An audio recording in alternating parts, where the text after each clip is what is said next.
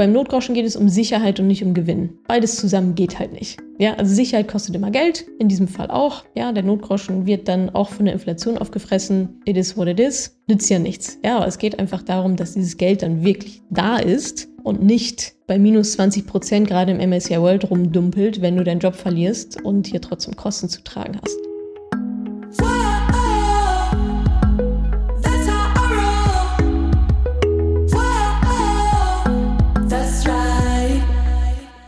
Salut ihr Manipendis und herzlich willkommen zu einer ja, kleinen Sondersession, die ich hier einlege zur aktuellen Lage. Wir haben euch mal gefragt, was sind denn so eure ja, dringendsten Fragen? Ihr habt sie gestellt und die möchte ich jetzt in diesem ja, Video, Podcast, wie auch immer ihr das hier gerade konsumiert, für euch beantworten. Vorweg, was bedeutet eigentlich Inflation? Das ist ja genau das Thema gerade, Krise, Inflation. Ähm, was soll ich denn jetzt tun? Was bedeutet das eigentlich für mich? Darum geht es jetzt hier. Was bedeutet eigentlich Inflation? Naja, also unterm Strich bedeutet Inflation, dass es teurer wird. Dass alles teurer wird. Produkte werden teurer, Dienstleistungen werden teurer. Das heißt, ihr bekommt für euer Geld weniger Dienstleistungen, müsst im Umkehrschluss für Dienstleistungen, Produkte mehr bezahlen, als wenn die Inflation niedriger wäre. Also ganz plakativ, die Preise steigen. Merken wir, glaube ich, auch alle, merken wir im Supermarkt, merken wir in der Tankstelle, merken wir in der Stromrechnung, Gas, Strom, Energiekrise ist ja auch gerade in aller Munde.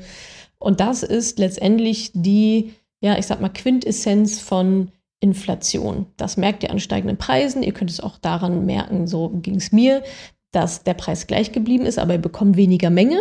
Ja, dann sind halt nicht 600 Gramm in der Packung, sondern nur noch 500. Und in diese verschiedenen Richtungen kann es halt einfach gehen. Bedeutet unterm Strich, ihr bekommt für das gleiche Geld deutlich weniger, müsst tiefer in die Tasche greifen. Bedeutet auch für Geld, was bei euch jetzt noch so rumliegt, auf dem Tagesgeldkonto, Girokonto, was auch immer, dieses Geld verfällt sozusagen, weil eben, ja, also die Zahlen bleiben gleich, 10.000 Euro steht da weiterhin 10.000 Euro, aber für diese 10.000 Euro bekommt ihr einfach sehr, sehr viel weniger Gegenwert als noch vor ein paar Jahren. Deswegen ist es ja auch so wichtig, dass ihr eben euer Geld investiert, gerade bei so einer hohen Inflation, denn da wollen wir ja dagegen, ja, dagegen arbeiten, dass das Geld eben nicht so krass an Wert verliert durch diese steigenden Preise eben. Woher kommt jetzt diese Inflation? Warum ist die so hoch? Über 10 Prozent im Oktober war sie.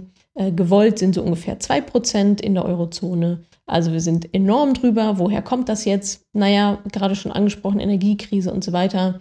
Ja, wenn es halt weniger von einem Gut gibt, wenn ein Gut knapper ist, steigen halt die Preise. Das sehen wir jetzt halt nun mal am Gas beispielsweise.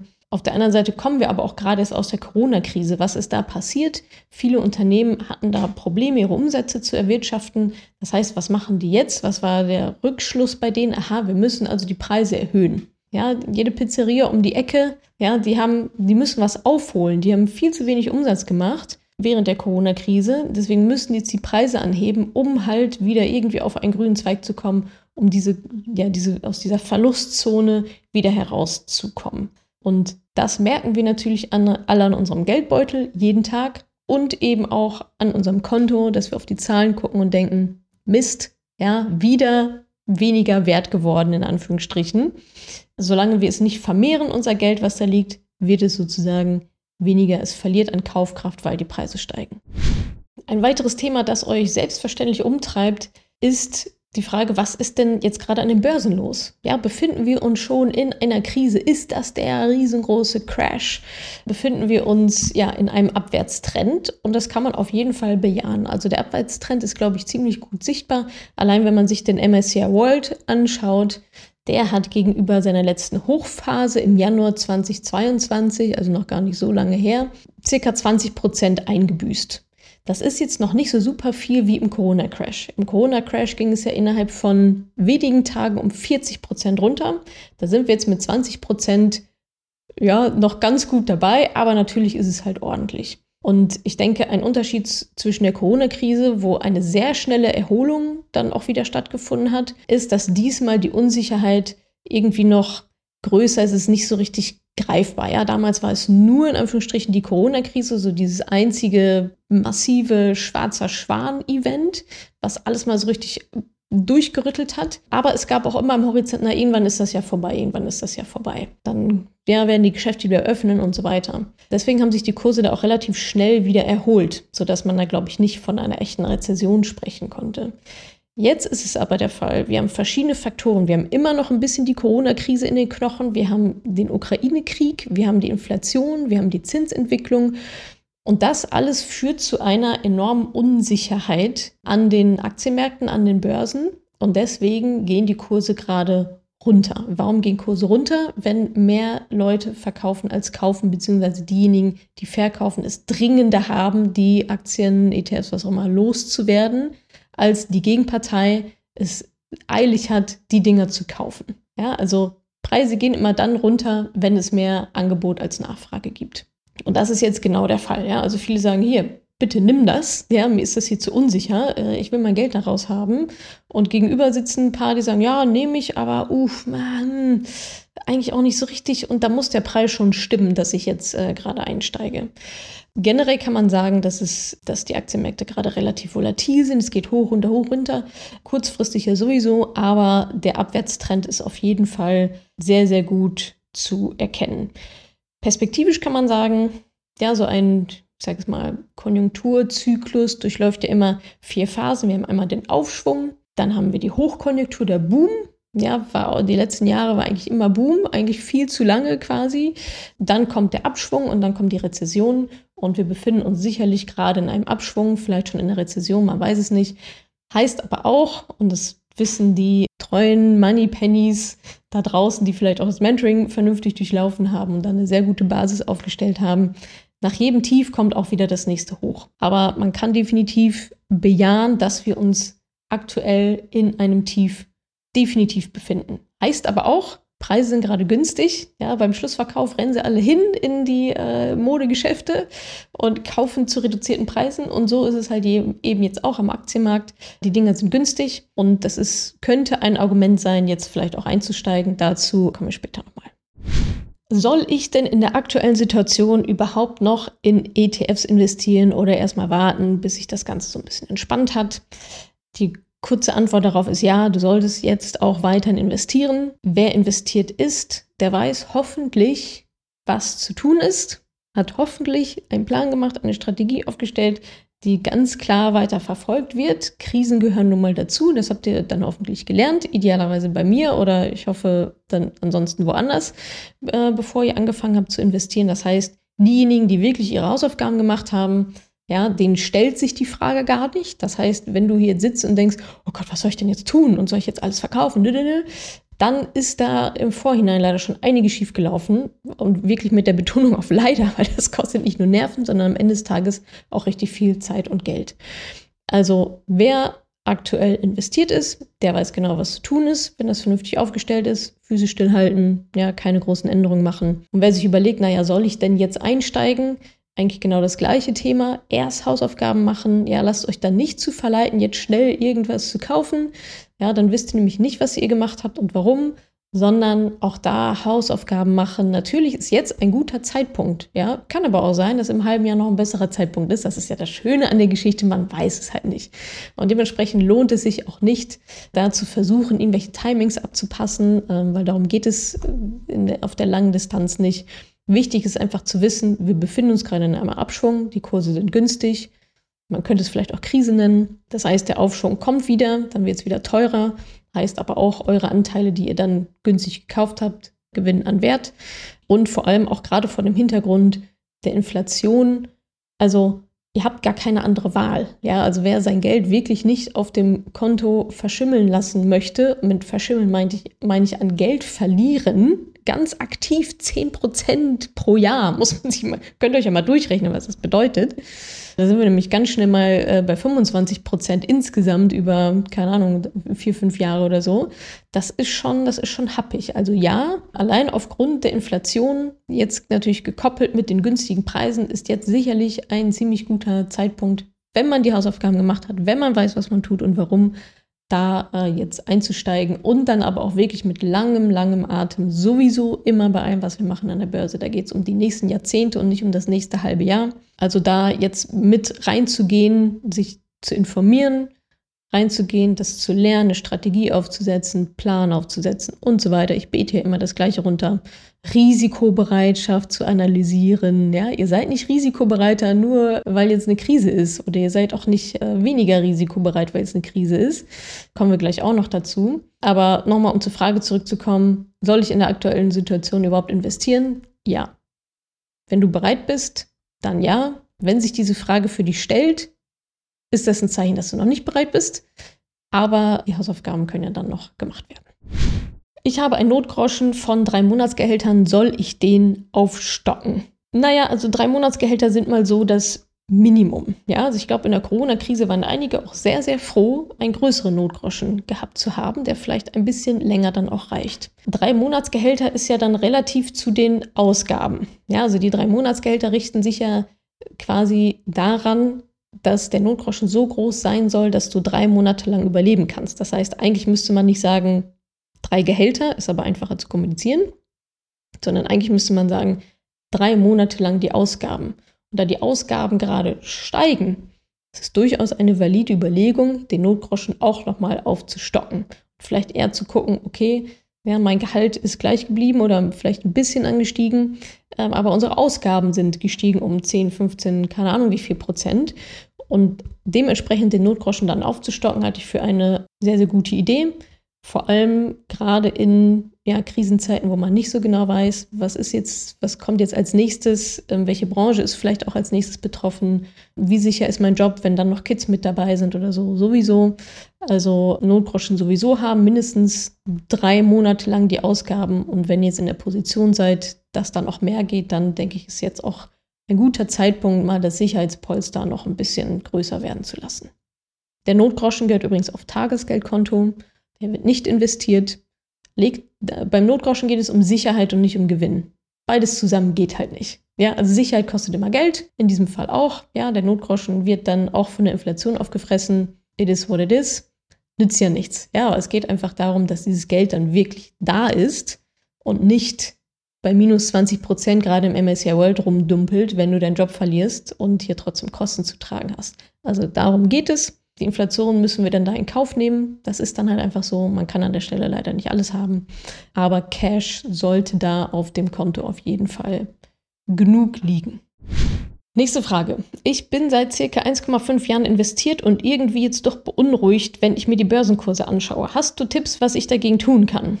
Ja, die überlegen, warum du beunruhigt bist, obwohl du es eigentlich nicht sein dürftest. Also eine gewisse Unruhe ist, glaube ich, in Ordnung, gerade wenn es die erste Krise ist, die man so mitmacht. Anderthalb Jahre ist jetzt auch noch nicht so sonderlich lange. Aber wenn du jetzt in Panik verfällst, dann ist da irgendwas schiefgelaufen vorne in der Planung. Also ich würde mal behaupten, dass der ganz große Teil unserer Mentoring-Teilnehmerinnen gerade keine Panik hat, sondern sich eher vielleicht sogar auch ein bisschen ja, auf die Schulter klopft, ja, und auch freut, dass sie jetzt keine Panik hat. Also, wenn du jetzt Panik hast, dann bist du höchstwahrscheinlich zu viel Risiko eingegangen und du hast höchstwahrscheinlich in Krisen nicht mit einkalkuliert und bist halt offensichtlich ja durch dein Wissen auch noch nicht so gefestigt, dass du das easy peasy aussitzen kannst. Ich sage nicht, dass es euch nicht berühren darf, gar nicht. Wir sind ja gar keine, wir sind ja keine Roboter. Ja, meine erste Krise war auch so, oh, das, das ist schon, das macht natürlich schon was mit einem. Aber trotzdem besinne dich darauf, ja, wir spielen hier das lange Spiel, wir spielen auf die anderthalb Jahre ist ja ein Furz, das ist ja nichts, ja. Du spielst ja auf die nächsten 30, 40 Jahre. Und da werden noch andere Krisen auf uns zukommen, Leute, ja. Also ich glaube, das ist gerade immer noch relativ Kindergarten, was wir machen. Corona war schon, also Corona fand ich einen Ticken härter als das, was jetzt gerade passiert, aber es ist natürlich, weil es einfach sehr viel schneller, krasser runterging. Aber wirklich, wenn ihr jetzt da sitzt und sagt, oh Gott, ich weiß überhaupt nicht, was ich tun soll, dann bitte, bitte geht noch mal ein paar Schritte zurück, guckt euch euren Plan an, eure Strategie und vor allem eure Risikobereitschaft. Dann ist da irgendwas schiefgelaufen. Vielleicht seid ihr zu viel Risiko eingegangen, wenn ihr jetzt so unendlich beunruhigt seid. Also da nochmal zurückgehen und sich nochmal bewusst machen, warum mache ich das hier? Macht das Sinn? Ja, es macht Sinn, weil 1, 2, 3, das habt ihr euch ja vorher überlegt. Ja, Vermögensaufbau, Altersvorsorge, ich mache ETFs, weil es aktuell einfach das beste Mittel, das beste Produkt ist. Es ist kostengünstig, es ist einfach, es ist flexibel. Also geht ruhig da rational nochmal rein, warum ihr das Ganze so macht, wie ihr es halt macht. Und wenn ihr das vernünftig aufgesetzt habt, habt ihr diese Antworten. Was ihr bitte auf gar keinen Fall machen sollt, ist jetzt irgendwie Anteil verkaufen, Strategie über Bord werfen. Was auch keine gute Idee ist, ist zu viel ins Depot reinzuschauen, ja, weil das schürt ja noch mal mehr die Angst, wenn du jeden Tag reinguckst und jeden Tag ist es rot. Das macht natürlich was mit dir, aber hey, das ist das Spiel, auf was du dich eingelassen hast. Ja, also am besten nicht reingucken, jetzt die ganze Krise über. Ich habe ewig, ich habe keine Ahnung, wie mein Depot gerade steht. Habe natürlich allerdings auch mit meinem Baby jetzt gerade andere Sachen zu tun, als in mein Depot reinzugucken. Aber bitte nichts Unüberlegtes machen. Besinnt euch darauf, warum ihr das tut. Nichts verkaufen. Es sei denn, ihr merkt, oh shit, ja, ich habe einfach eine schlechte Wahl getroffen. ETFs ist jetzt auch nicht das Allheilmittel. Es ist auch nicht jeder ETF geeignet für das, was wir hier machen. Aber ja, seid euch, vergegenwärtigt euch nochmal, dass Krisen mit dazugehören. Die Kurse steigen langfristig historisch gesehen steigen die Kurse immer, kurzfristig nicht, so wie jetzt gerade, aber langfristig geht es halt nur mal nach oben. Und wenn ihr über 10, 15 Jahre investiert seid oder idealerweise noch länger und breit diversifiziert, wenn ihr die gängigsten Fehler vermeidet, äh, dann könnt ihr tatsächlich nur gewinnen. Aber das muss natürlich auf gesunden Füßen stehen. Nächste Frage, auch immer spannendes Thema. Was hältst du von Gold als Investition bzw. als Altersvorsorge? Ich persönlich halte von Gold relativ wenig. Ja, also warum investieren Menschen in Gold? Wenn sie überhaupt eine Strategie dahinter haben, dann quasi als ja, Sachwert, als Sicherheitsnetz sozusagen. Ja, Gold ist ein Rohstoff und der entwickelt sich in der Regel genau entgegengesetzt zu den Aktienmärkten. Das heißt, jetzt gerade ist also Gold einen sehr guten Kurs, ja, weil sich die Leute dann eher in vermeintlich sichere Sachwerte flüchten, Aktien verkaufen und lieber in Gold gehen oder Silber oder was auch immer. Es ist nicht so krass volatil wie vielleicht auch ja, Aktien, Welt, weltweite Aktien. Natürlich kannst du dir Gold äh, zulegen und unter das Kopfkissen legen, ja, keine Ahnung. Also wenn es jetzt wirklich physisches Gold ist, kann man das natürlich machen, aber ich frage mich halt immer, wozu, warum. Mir persönlich ist es zu kompliziert. Und wenn jetzt das Ziel wirklich ist, langfristiger Vermögensaufbau, dann reden wir ja hier über Rendite, die wir machen wollen. Da wollen wir unsere 8, 9 Prozent je nach Risiko, ja, vielleicht auch 5 oder 6 langfristig rausholen, um halt wirklich auch auf den grünen Zweig zu kommen. Das rechnet ihr ja vorher aus. Ja, ihr überlegt euch ja, wie viel Geld brauche ich im Alter, wann genau, Cash auf meinem Konto als quasi Gehalt, ohne zu arbeiten, weil wir reden ja hier von einer Rente. Und wie muss ich dann jetzt anlegen, mit welchem Risiko und auch mit welcher Rendite, um da überhaupt hinzukommen? Und da fällt Gold eigentlich schon mal raus, weil Gold relativ wenig Rendite macht im Vergleich zu Aktien und ETFs.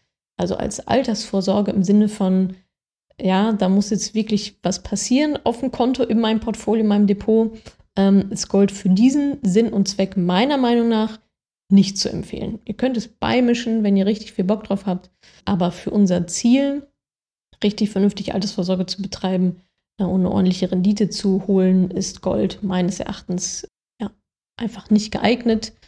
Und ich glaube, bei den wenigsten ist es so, dass sie sich ein paar Renditepunkte äh, sparen können, weil sie eh so viel haben, sondern da geht es ja schon eigentlich jedes Jahr darum, das Maximum gemessen an meiner Risikobereitschaft auszuholen. Und da haben wir eigentlich, denke ich, wenig zu verschenken. So, nächste Frage. Ist es sinnvoll, meine Anlagestrategie zu ändern, um weniger Risiko einzugehen und gegebenenfalls weniger Verluste zu erleiden? Auch hier ganz kurz und knapp, nein. Wir reden hier von langfristiger Anlage. Krisen gehören mit dazu. Obwohl, das muss ich nochmal revidieren. Es kommt darauf an, wie strategisch und fachlich korrekt du deine Risikobereitschaft überhaupt bestimmt hast. Wenn das so ein bisschen Larifari war und du jetzt merkst, oh, mir geht der Allerwerteste auf Grundeis, dann lohnt es sich definitiv nochmal zurückzugehen und zu schauen, oh, wo habe ich vielleicht was übersehen, wo habe ich mir die falschen Fragen gestellt oder gewisse Aspekte vielleicht gar nicht beleuchtet. Wenn du aber sagst, naja, das hat bei mir alles Hand und Fuß, ja, ich habe meinetwegen bei uns im Mentoring den psychologischen Test gemacht, ich weiß genau, um welche Fragen es da geht, ja, wie viel Risiko kann ich eingehen, muss ich eingehen, wie stressresistent bin ich, ähm, wer ist eigentlich alles von mir abhängig und so weiter, ist ja schon ein bisschen komplexer. Und du sagst, okay, nee, das habe ich alles gemacht, Haken, Haken, Haken, dann gibt es gar keinen Grund, jetzt an deinem Risiko rumzurütteln. Deine Risikobereitschaft orientiert sich nicht daran, was aktuell draußen passiert, sondern deine Risikobereitschaft orientiert sich an dir und an deiner Situation und auch an deinen Zielen, die du hast. Ja, vielleicht musst du auch ein bisschen mehr Risiko eingehen, um überhaupt auf die Rendite zu kommen, damit das hinten raus überhaupt irgendwann mal grün wird, äh, wenn du in Rente gehen willst. Ja, also es gibt verschiedene Faktoren. Das ist jetzt zu kurz gedacht, sich zu überlegen, naja, dann schraube ich jetzt das Risiko runter, um weniger äh, Verluste zu machen. Aber der nächste Gedanke ist ja dann, wann schraubst du es denn wieder hoch? Wenn die Krise vorbei ist und dann kaufst du wieder teurer ein. Also ja, das ist alles eine Art von Market Timing. Äh, dahinter steht der Gedanke, die Illusion zu wissen, was wie wann passiert. Ja, und weil, wenn die Kurse irgendwie hochgehen, dann denkst du, ach Mist, dass ich jetzt so wenig Risiko eingegangen bin. Jetzt sehe nämlich die ganze Rendite ja gar nicht mit, dann schraube ich da jetzt wieder dran rum. Das ist nicht Sinn der ganzen Geschichte. Es wird auch definitiv nicht gut gehen. Setzt es einmal auf, überlegt euch genau, warum ihr was wie macht. Und dann gehören Krisen dazu und die werden einfach ausgesetzt mit eurer Risikobereitschaft, die ihr habt, logischerweise. So, nächste Frage, auch sehr wichtig. Wie beeinflusst die Inflation heute meine Rente morgen? Ist die sicher? Naja, also wie sicher die Rente ist, das wissen wir ja, glaube ich, alle mittlerweile. Not so much. Wie beeinflusst die Inflation heute meine Rente morgen? Naja, also die Inflation muss halt mit einberechnet werden. Ja, das ähm, habt ihr vielleicht auch schon mal mitbekommen, dieses goldene Gans-Prinzip. Ja, wie fett muss ich meine Gans stopfen, damit die goldenen Eier, die da rauskommen, quasi meine Rente groß genug ist, groß genug sind, die Eier. Und da muss die Inflation natürlich mit einberechnet werden. Das heißt, bei der ganzen Rückwärtsrechnung, die wir machen, wir gehen davon aus, wie viel brauche ich später? Was heißt das für jetzt, was ich jetzt machen muss? Wie viel muss ich anlegen? Zu wie viel Rendite? Über welchen Zeitraum? Mit welcher Portfoliostruktur und so weiter? Dass ich da hinkomme. Und da spielt die Inflation natürlich eine sehr, sehr große Rolle. Die muss mit einberechnet werden. Aber es ist ja übrigens auch so, die Inflation ist jetzt enorm hoch bei 10,4 Prozent, glaube ich aber die war ja auch mal bei null. Ja, und angestrebt ist 2%. Das heißt, es ist völlig in Ordnung, wenn ihr mit diesen 2% rechnet, meiner Meinung nach, weil das ist immer noch der Durchschnitt höchstwahrscheinlich auf die nächsten 40 Jahre. Und wenn sich da etwas ändert, wenn man wirklich einen Trend erkennen kann, oh, äh, es pendelt sich aber um die 5% ein, warum auch immer, kann man auch nochmal zurückgehen und nochmal neu rechnen. Aber für euch bedeutet das, Klar, ja, es wird weniger wert in Zukunft sowieso, aber das ist nun mal das Prinzip der Inflation, die muss mit einberechnet werden. Es gibt natürlich auch immer wieder Rentenanpassungen, wie jetzt ja auch. Nächstes Jahr kommt wieder eine, 2023 wird die Rente angepasst um 6,12 Prozent im Osten und 5,35 Prozent im Westen. Ist jetzt bei einer Inflation von 10 Prozent gut, also schön, schön zu haben, rettet mich aber in dem Moment jetzt nicht. Also auch da wieder, ja, ihr müsst es anlegen, ihr müsst euer Geld anlegen, ihr müsst die Inflation korrekt mit einberechnen. Da gibt es ja draußen auch diverse Rechner. Wenige von denen machen es korrekt.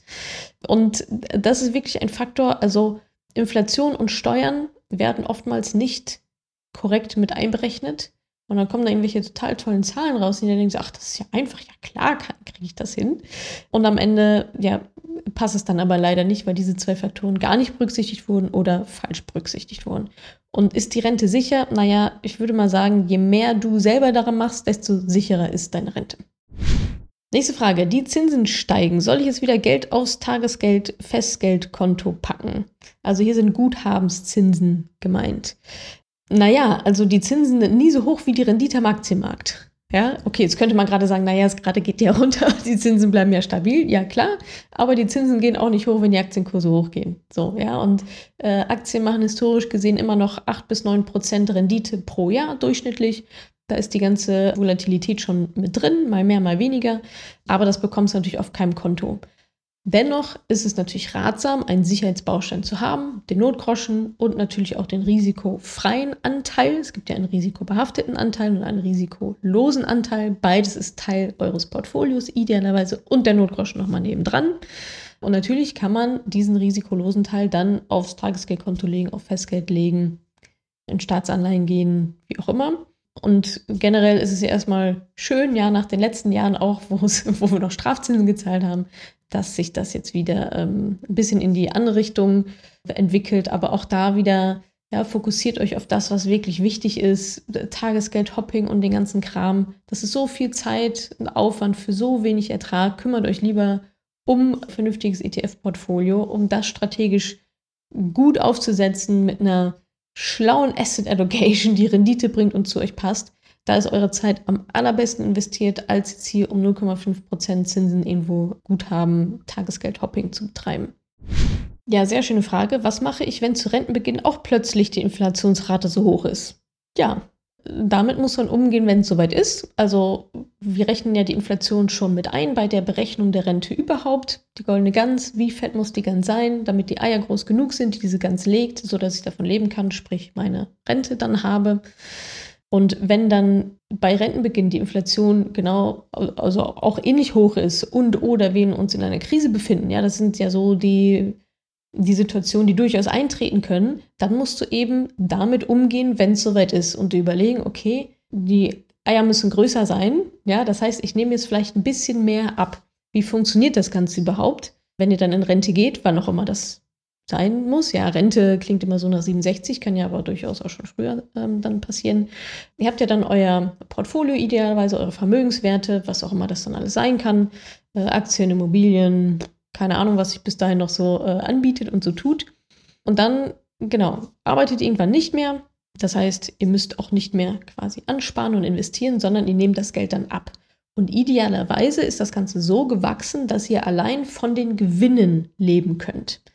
Das kann aber auch mal sein, dass das ein paar Jahre nicht möglich ist, weil zum Beispiel die Inflation so hoch ist oder weil wir in einer Krise sind.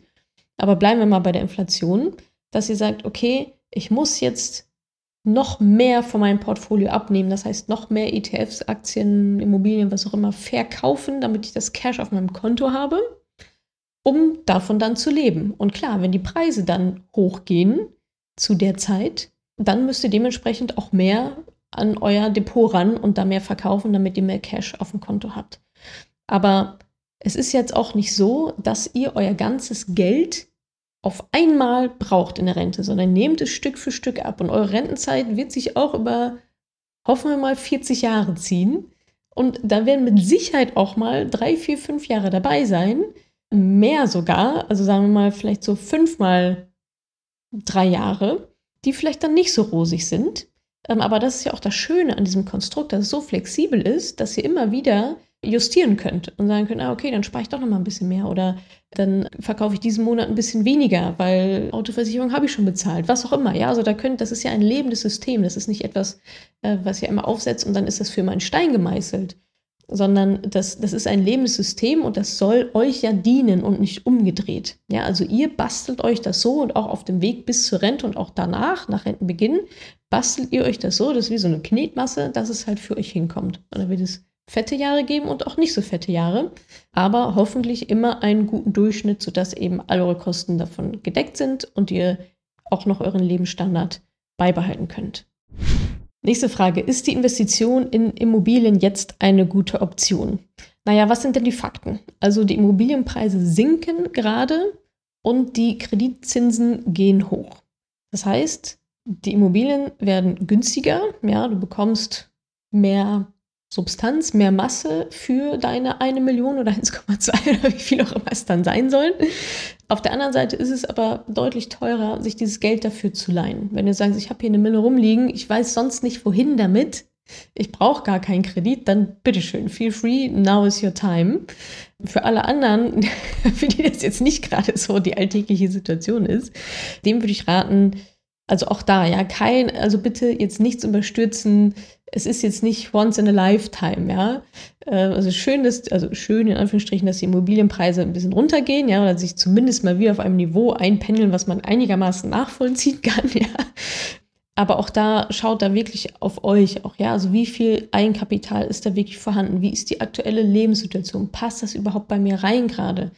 Wo kommt das Geld dafür her? Warum ist es das? Also ne, Eigennutzung oder Fremdnutzung, das ist ja schon so, pff, ja, das ist schon ein Riesenunterschied. Ja, bewohne ich diese Immobilie selber, habe also keine Einnahmen, keinen Cashflow oder sehe ich es wirklich als Immobilieninvestition und bekomme dann Miete, bekomme einen Cashflow davon. Ja, also rechnet euch das wirklich aus, klar. Man könnte sagen, die Preise sinken, jetzt ist doch irgendwie ein guter Zeitpunkt. Ja, auf der anderen Seite sind die Zinsen aber auch, gehen die Zinsen auch gerade hoch.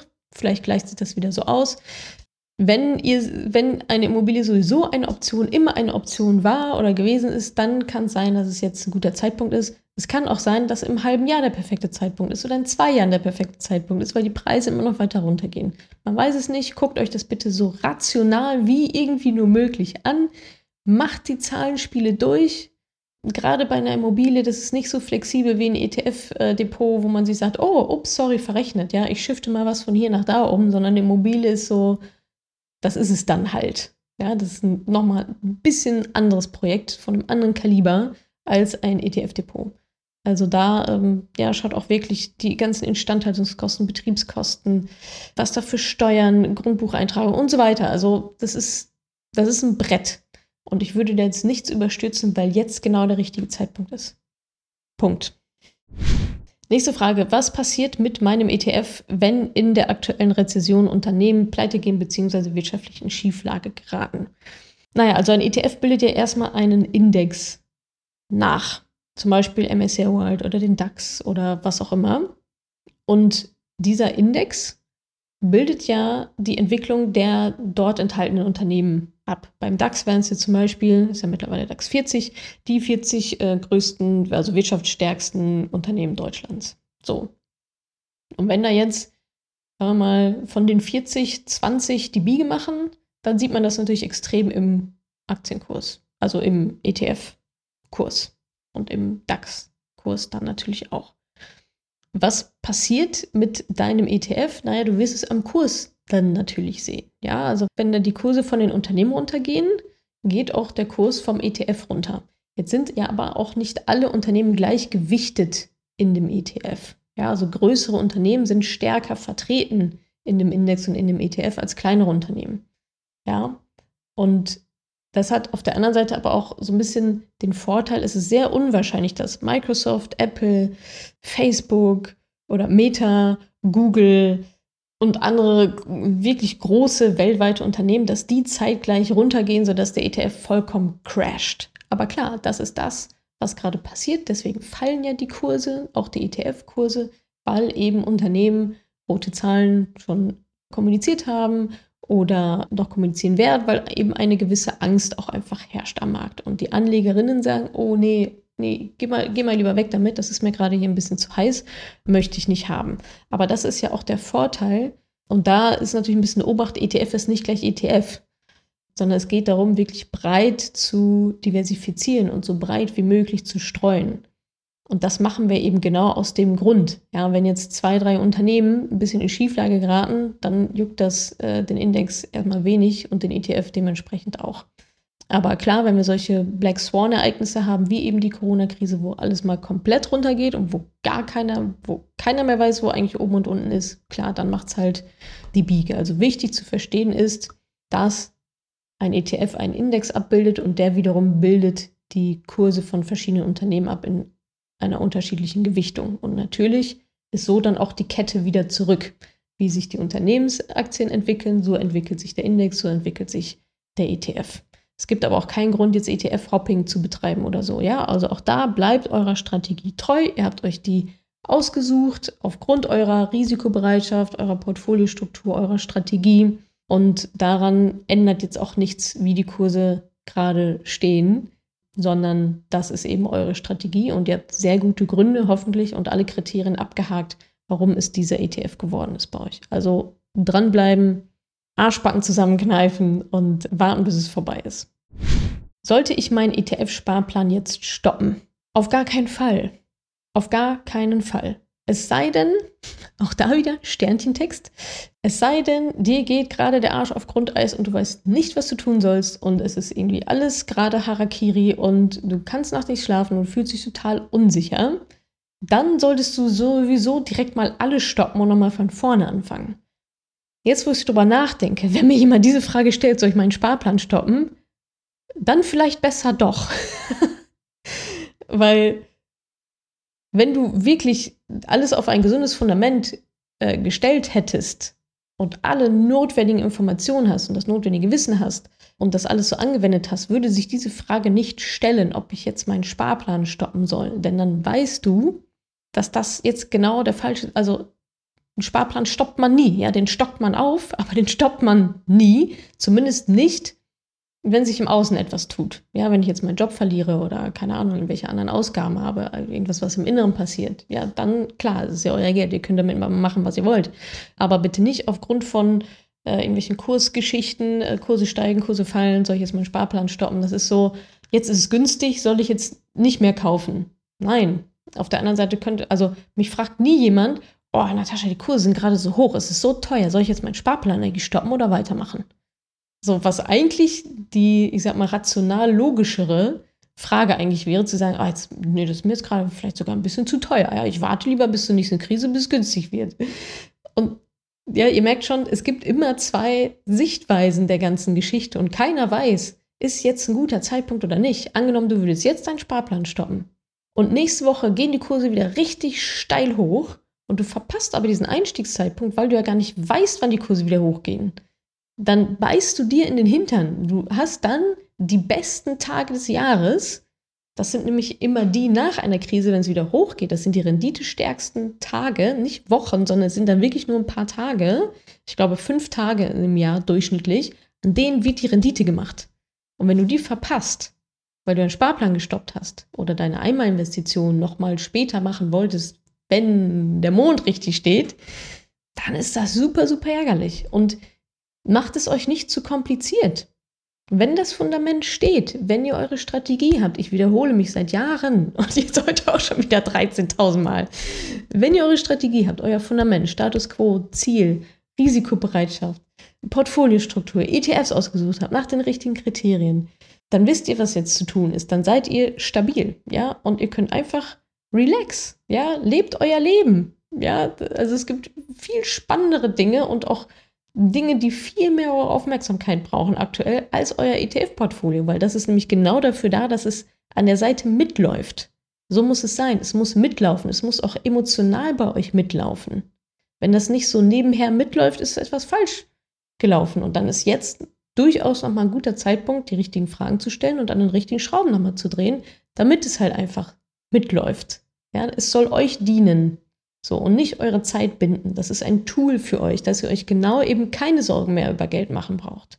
Und das ist genau der Status, den ihr erreicht haben solltet, wenn ihr investiert. Und wenn nicht, ist das auch nicht schlimm, aber es bedeutet einfach, dass ihr noch nicht da seid, wo ihr ja, meiner Meinung nach hingehört, ja, eine entspannte Anlegerin zu sein. Und da braucht es vielleicht noch eine Zusatzinfo oder noch mal ein kleine, kleines Tweaken in der Risikobereitschaft oder so. Aber das äh, kriegt man ja alles hin. Dafür ist das System ja so wunderbar flexibel. Soll ich genau jetzt investieren und die Krise ausnutzen? Ja, das ist mal die richtige Frage. ja, jetzt ist selbstverständlich, also wenn die Kurse runtergehen, ist immer ein guter Zeitpunkt zum Investieren. Aber auch da wieder, man weiß nicht, wie die Kurse morgen stehen. Ist heute der Tiefpunkt oder kommt der morgen? Oder kommt der in zwei Wochen? Oder kommt der im halben Jahr? Oder war der gestern? Man weiß es einfach nicht. Deswegen ist es absolut müßig, darüber zu spekulieren, sondern ihr fahrt einfach euren Schuh. Klar, jetzt ist definitiv ein besserer Zeitpunkt, als wenn die Kurse auf dem Hoch sind. Wenn ihr aber noch nicht bereit seid, wenn ihr noch nicht so weit seid, wenn ihr noch das Wissen noch nicht habt, eure Strategie noch nicht steht, ihr das noch nicht alles vorbereitet habt, dann gilt es jetzt auch nicht zu überstürzen. Dann äh, erstmal, also auch die Schritte sind immer noch die gleichen. Ja, ihr müsst immer noch das Gleiche machen, um dahin zu kommen, egal wie die Kurse gerade stehen. Aber wer sich jetzt denkt, so, oh, jetzt wäre doch eigentlich mal ein guter Zeitpunkt, das anzupacken, definitiv. Ja, definitiv geht es jetzt an, besser als letzte Woche, sowieso unabhängig von irgendwelchen Kursen. Aber wenn das jetzt nochmal die letzte Motivation war, die ihr von außen gebraucht habt, den letzten Kick, Inflation mega hoch, mein Geld wird weniger, Kurse sind tief, ich kann günstig einkaufen, dann setzt euch hin, ballert es in acht Wochen durch, bei uns im Mentoring super gerne und dann geht ihr raus und nehmt hoffentlich noch diese, ja, für Anlegerinnen gerade gute Zeit finanziell dann hoffentlich mit. Wie soll ich mich jetzt in der aktuellen Situation verhalten? Das sind meine Tipps. Erstens, Augen auf den Notgroschen. Ist der hoch genug? Muss der vielleicht noch aufgestockt werden, weil die Ausgaben gerade gestiegen sind? Der Notgroschen gehört aufs Tagesgeldkonto. Also schaut da, ist der groß genug? Was kann da noch mit rein? Was muss da vielleicht noch mit rein? Zweitens, Kosten analysieren. schaut wirklich, wo ihr Einsparpotenziale habt. Führt ein Haushaltsbuch, schreibt alles auf, Fixkosten, variable Kosten. Einmal alles runterrattern, jeden Abend kurz, dauert ein paar Sekunden. Dann habt ihr einen guten Überblick und seht aber auch, aha, okay, da kann ich noch was sparen oder ich wusste gar nicht, dass wir so viel Geld dafür ausgeben, das ist es uns vielleicht gar nicht wert. Drittens, alles über den Notgroschen hinaus und über auch schon geplante Ausgaben hinaus an der Börse investieren. Jetzt ist ein guter Zeitpunkt, damit loszulegen, wenn ihr vorher euch natürlich das ganze Wissen eingeeignet habt und alles ausgearbeitet habt, vernünftig. Aber jetzt ist ein guter Zeitpunkt, um halt ordentlich Rendite zu machen, weil gerade ist es definitiv günstig und somit könnt ihr auch eurer ja, persönlichen Inflation dann entgegenwirken. Nochmal ein kleines Beispiel zur Inflation. Ja, wenn die Inflation 8% beträgt und ich 8% Rendite mache, komme ich immerhin bei Null raus. Das ist auch so realistisch aktuell. Ansonsten, wenn ihr es nicht investiert, sind es halt minus 8% pro Jahr. Aktuell ja sogar minus 10% pro Jahr. Nicht einmalig, sondern pro Jahr immer wieder. Bleiben wir mal bei den 8%, weil ich das jetzt schon gerechnet habe. Angenommen, ihr habt 20.000 Euro auf dem Konto, sind das nach fünf Jahren, ist das ein Verlust von 6.000 Euro. Das ist mal ein gutes Viertel. Nach nur fünf Jahren. Das könnte man jetzt noch weiter aufmachen, bis dann noch eine kleinere Zahl steht. Also bei 20.000 Euro, wenn ihr die irgendwo rumliegen habt, sind das nach fünf Jahren bei 8% Rendite 6.000 Euro Verlust in Anführungsstrichen. Werteverlust des Geldes. Also ein gutes Viertel ist dann einfach mal weg, sozusagen. Vierter Punkt, vierter Tipp, Ruhe bewahren. Ja, wir leben immer noch in vergleichsweise stabilen Zeiten. Solche Krisen gehören mit dazu. Wir kommen ja auch gerade erst aus einer, also die haben wir auch schon erlebt. Ja, es ist jetzt eigentlich nicht so super viel Neues. Fokussiert euch auf das, was ihr kontrollieren könnt. Ihr könnt nicht die Inflation kontrollieren, aber ich kann meinen Umgang mit meinem eigenen Geld kontrollieren. Das ist das, worüber, das liegt in meiner Kontrollzone. Dazu gehört langfristiges Planen, achtsam mit dem Geld umgehen und gewinnbringend investieren. Fünfter Punkt, ja, schließt so ein bisschen daran an, schaut wirklich, wo ihr Einsparpotenziale habt. Ja, wir haben dafür zum Beispiel unsere 30-Tage-Spar-Challenge, findet ihr auf madamoneypenny.de slash 30 Tage sparen, also 30 mit 3.0, madamoneypenny.de slash 3.0 Tage sparen. Das ist eine Spar-Challenge, die über 30 Tage, wie gesagt, hinausgeht und so spart ihr jeden Tag immer, ich glaube, das Doppelte vom vorherigen Tag und kommt somit auf, äh, ja, ich glaube, 465 Euro oder so innerhalb von 30 Tagen. Und das ist schon mal ordentlich, wie ich finde. Das kann man schon mal gut oft in den Notgroschen dann stecken oder äh, idealerweise dann natürlich auch investieren. Also erstens Notgroschen aufstocken, zweitens Kosten analysieren, Einsparpotenziale entdecken, durchs Haushaltsbuch führen, drittens alles andere investieren, um der Inflation entgegenzuwirken, viertens Ruhe bewahren. Ja, es ist im Endeffekt ist es auch nur eine Krise, die kommen, die gehen aber auch wieder. Und fokussiert euch auf das, was ihr wirklich kontrollieren könnt, nämlich euren Umgang mit Geld achtsam auszugeben, langfristig zu planen, gewinnbringend zu investieren. Und fünftens, äh, macht das super gerne bei der Spar-Challenge mit 30 Tage. Geht die madamoneypenny.de slash 30 Tage sparen. Danke, dass du diese Podcast-Folge angehört hast. Wenn du noch mehr Tipps, Tricks und Inspiration möchtest, folge mir doch einfach auf Instagram und auf Facebook. Dort gibt es übrigens auch regelmäßige Live-Events mit mir. Und außerdem in der Madame Moneypenny Facebook-Gruppe, in der nur Frauen zugelassen sind, kannst du all deine Fragen loswerden. Also, folg mir gerne auf Instagram und auf Facebook und komm unbedingt in die Ladies Only Madame Money Penny Facebook-Gruppe. Wir sehen uns dort. Ich freue mich auf dich.